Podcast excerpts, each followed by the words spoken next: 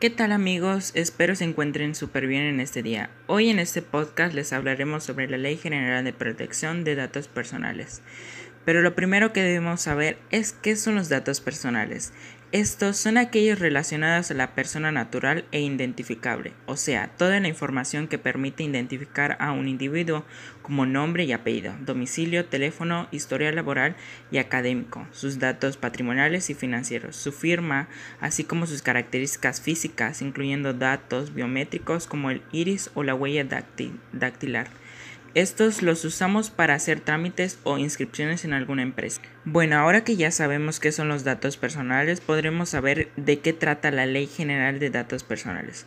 Bueno, en México esta ley determina que se evite que los datos personales sean utilizados indebidamente, que se respeten los derechos de los dueños de los datos y que se garantice una expectativa razonable de la privacidad.